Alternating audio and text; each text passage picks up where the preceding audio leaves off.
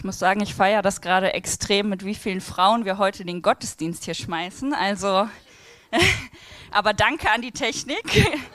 Die braucht noch Verstärkung an Frauen. Also, falls ihr euch da berufen fühlt, vielleicht schaffen wir das irgendwann mal 100 Prozent.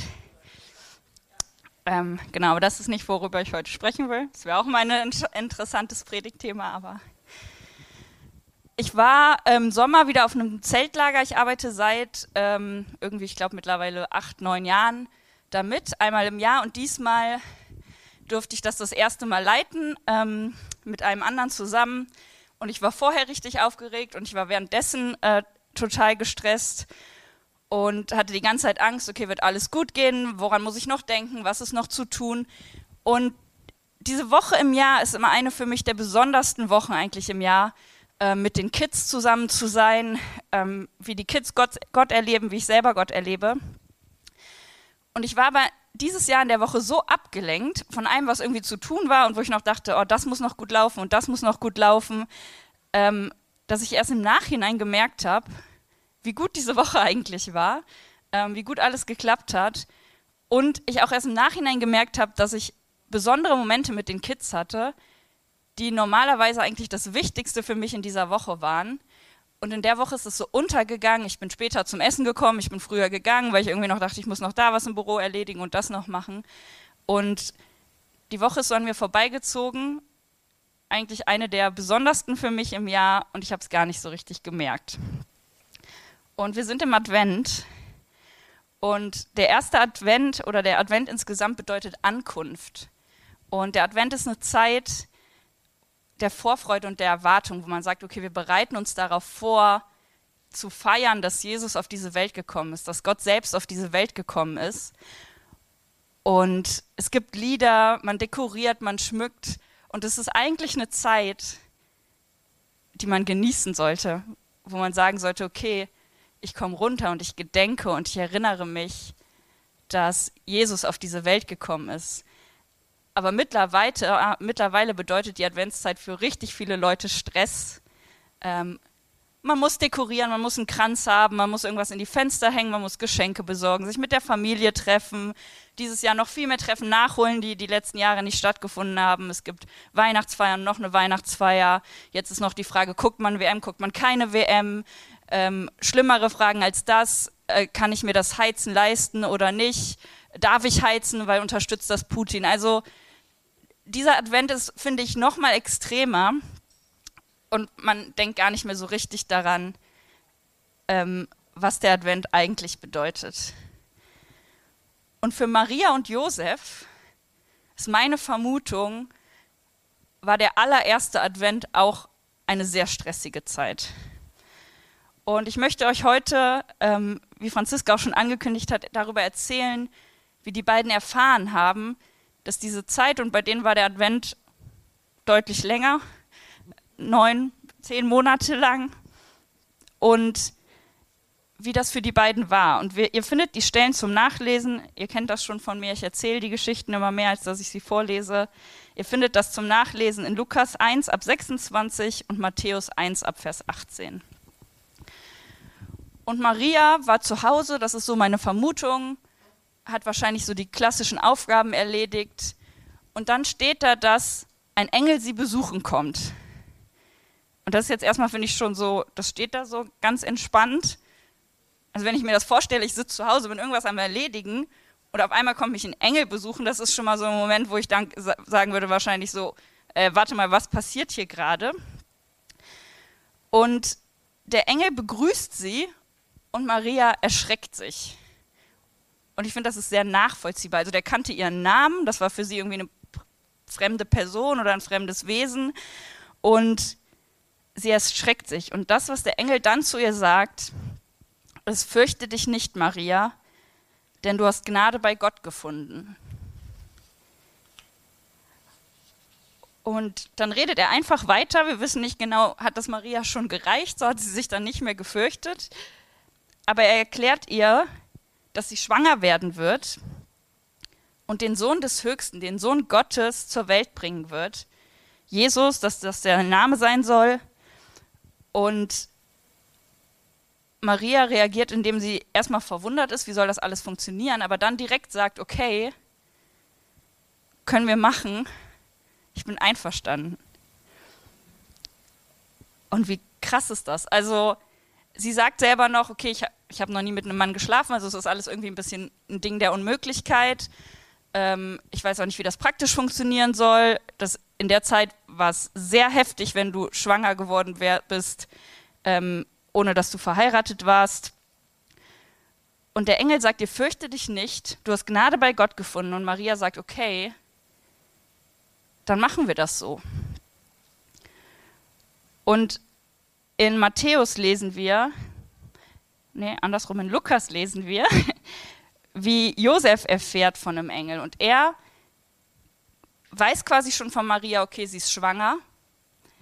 Und ähm, überlegt so, okay, er will sie jetzt nicht bloßstellen, aber die Frage der Schwangerschaft ist eben unverheiratet sehr schlecht in der Gesellschaft. Und er überlegt so hin und her, okay, kann ich quasi die Verlobung auflösen im Heimlichen, dann ist es für sie nicht, nicht so unangenehm, nicht so peinlich, die Familie kann sich irgendwie kümmern. Und er überlegt eben so hin und her und schläft ein und dann erfahren wir, dass im Traum ihm ein Engel erscheint. Und der Engel sagt zu ihm, fürchte dich nicht, Maria, deine Frau, zu dir zu nehmen.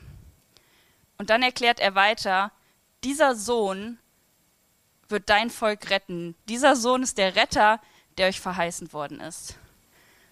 Und auch das reicht Josef zu sagen, okay, ich vertraue darauf, ich heirate Maria, ich gehe diesen Schritt an und ich werde mich um dieses Kind kümmern. Und ich finde das krass, weil ich denke mir so, okay, wenn ich Träume habe, manchmal erinnere ich mich gar nicht mehr am nächsten Tag daran. Und ich weiß jetzt nicht, wie sehr ein Traum mit einem Engel raussticht, ob man sich nicht trotzdem am nächsten Morgen versuchen kann zu überreden, so das war ein ganz normaler Traum, den muss ich nicht so ernst nehmen. Das habe ich mir eingebildet. Ich denke da ja gerade auch viel drüber nach, wie ich das machen soll mit Maria. Aber Josef nimmt diesen Traum ernst. Er nimmt dieses Fürchte dich nicht ernst und sagt, okay, ich will danach handeln. Und ich finde das so spannend, weil Maria und Josef sind aufgewachsen mit der Erwartung, irgendwann wird der Retter ihres Volkes kommen. Irgendwann wird der Messias kommen. Aber ich bezweifle, dass sie gedacht haben, dass sie selbst damit was zu tun haben würden. Dass sie gedacht haben, okay, wir würden irgendwie in enger Verbindung mit dem sein, der wird das ganze Volk retten, aber Gott benutzt uns dafür, so normale Menschen. Die haben erwartet, und ich will zwei Stellen vorlesen, die so ein bisschen die Vorhersagen auf den Messias eben beschreiben. Ähm, und das haben sie erwartet in ihrem Glauben an einen Retter. Und die erste Stelle steht in Sacharja, Kapitel 9, Verse 9 und 10. Und da steht, Frohlocke laut, Tochter Zion, brich in Jubel aus, Tochter Jerusalem. Siehe, dein König kommt zu dir, gerecht und ein Retter ist er, demütig und reitet, reitet auf einem Esel, auf einem Jungen, dem Jungen einer Eselin. Dann werde ich die Kriegswagen aus Ephraim ausrotten und die Pferde aus Jerusalem. Auch die Kriegsbogen Bogen werden ausgerottet werden. Und er wird den Volk, Völkern Frieden gebieten. Und seine Herrschaft wird von Meer zu Meer, von Strom bis an die Enden der Erde reichen. Die haben erwartet, dass ein König kommt, jemand, der gerecht ist, der ein Retter ist, der alle Kriegsdinge vernichtet, äh, der Frieden bringen wird und der die Herrschaft übernimmt. Und ich glaube, sie haben nicht daran gedacht, dass sie die Eltern von diesem jemand sein werden können. Ich glaube, Maria hat nicht gedacht, wenn sie so gehört hat, ah, der Messias kommt irgendwann, ah ja, ich werde den zur Welt bringen und dann werde ich äh, den stillen und großziehen und wahrscheinlich Streitgespräche haben, wann er ins Bett gehen muss, sondern die haben erwartet, es kommt ein politischer Kämpfer, der irgendwie alle Israeliten befreit, die unter, unter äh, Herrschaft sind der Römer. Und es wurde ein Baby geboren. Und in einer anderen Stelle steht in Jesaja Kapitel 7, Vers 14: Darum wird der Allherr selbst euch ein Zeichen geben.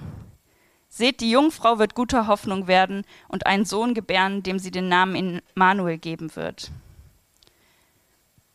Und auch da, es wurde quasi vorhergesagt. Es war schon irgendwie klar, der, der kommt auf die Welt. Aber ich glaube, dieser Fakt, dass der Retter als Baby kommt, hat relativ schnell an Bedeutung verloren. Und es war eben klar, okay, wir warten auf diesen Herrscher, auf diesen König. Und selbst wenn der als Baby kommt, wird der wahrscheinlich von irgendjemandem mit sehr hoher Stellung geboren werden. Vielleicht irgendwie die Priester oder die hohen Lehrer oder unsere Könige oder wer auch immer. Aber nicht irgendein Mädchen und irgendein Zimmermann, äh, in irgendeinem kleinen Dorf. Und Gott lenkt durch die Engel aber den Blick auf das Wesentliche. Die Engel beschreiben es, das wird der Retter sein, euer Sohn. Das wird der sein, bei dem Gott ist, der den Namen Immanuel hat. Gott ist mit euch. Das wird der sein, der das Volk in die Freiheit bringt. Aber der Hauptpunkt ist, fürchtet euch nicht, denn Gott ist mit euch. Maria, du hast Gnade gefunden. Du brauchst keine Angst zu haben. Den Satz finden wir immer wieder, das fürchtet euch nicht, ist nicht nur was, was an Maria und Josef gerichtet wird. Gefühlt finde ich, wenn ich die Bibel lese, alle, die was mit Gott erleben, kriegen irgendwann diesen Satz zu hören, fürchtet euch nicht. Und deshalb können wir den auch für uns nehmen, zu sagen, okay, wenn ich mit Gott unterwegs bin, kann ich diesen Satz für mich nehmen, fürchte dich nicht der Retter kommt, ein Gerechter, ein Helfer, der Frieden bringt, dessen Name Gott ist mit uns ist, der dafür sorgt, dass Gott mit uns ist. Und die Engel sagen, eure Erwartung, das, worauf euer Volk seit Jahrhunderten gewartet hat, wird wahr werden. Und auch wenn der Messias, das Kind, was ihr bekommen werdet, nicht der ist, für den ihr ihn vielleicht gehalten habt. Wir erfahren später, Jesus hat eben nicht alle ähm, Regierungen da gestürzt oder die Römer besiegt, aber er bringt das, was zählt. Er bringt die Rettung, er bringt den Frieden und er bringt Gott, er bringt die Möglichkeit, dass Gott mit dem Menschen ist. Und Maria und Josef hatten kein einfaches Leben dadurch, dass Jesus ihr Kind war. Ähm, sie mussten die weite Reise aufnehmen mit der Volkszählung. Das kam, wissen, kommt relativ früh in der Geschichte. Dann mussten sie nach Ägypten fliehen, weil Jesus in Gefahr war. Und auch später musste Maria mitbekommen, was Jesus alles durchmachen musste. Aber die Zusage blieb gleich, die Maria und Josef bekommen haben, dass Gott gesagt hat, egal was passiert, fürchtet euch nicht, egal was passiert, ich bin mit euch. Und egal, was passiert, denkt daran, was es der Advent bedeutet, was es bedeutet, dass Jesus, dass der Messias auf diese Welt kommt. Und das möchte ich euch heute mitgeben. In diese Adventszeit, wo schnell der Fokus verloren geht von ähm, der Weihnachtszeit, von der eigentlichen Bedeutung von Weihnachten auf all das, was wir erledigen müssen, was noch ansteht, ähm, was so los ist in der Stadt und überall dass wir diese Aussage mit durch den Advent nehmen und immer wieder zwischendurch sagen, ich will mich auf das Wesentliche konzentrieren, auf das, was der Advent bedeutet, dass Gott mit dir ist, dass du dich nicht zu fürchten brauchst. Der, der uns retten soll, ist gekommen und er schenkt uns Frieden, weil das ist das Schöne, wir feiern nicht die Erwartung, sondern wir dürfen schon wissen, dass Jesus schon gekommen ist, dass der Retter schon da ist und dass wir diese Zeit mit ihm verbringen können. Und ich möchte noch beten, bevor wir dann noch heute weiter feiern. Jesus, ich danke dir, dass du gekommen bist, dass du auf diese Welt gekommen bist, uns zu retten, uns Frieden zu bringen, ähm, einfach bei uns zu sein. Und ich möchte dich echt bitten, dass wir in einem Trubel uns immer wieder daran erinnern, dass wir Momente schaffen in diesem Advent, in der Vorbereitung auf Weihnachten, wo wir dir begegnen können und wo wir diese Aussage mitnehmen können, dass wir uns nicht zu fürchten brauchen. Amen.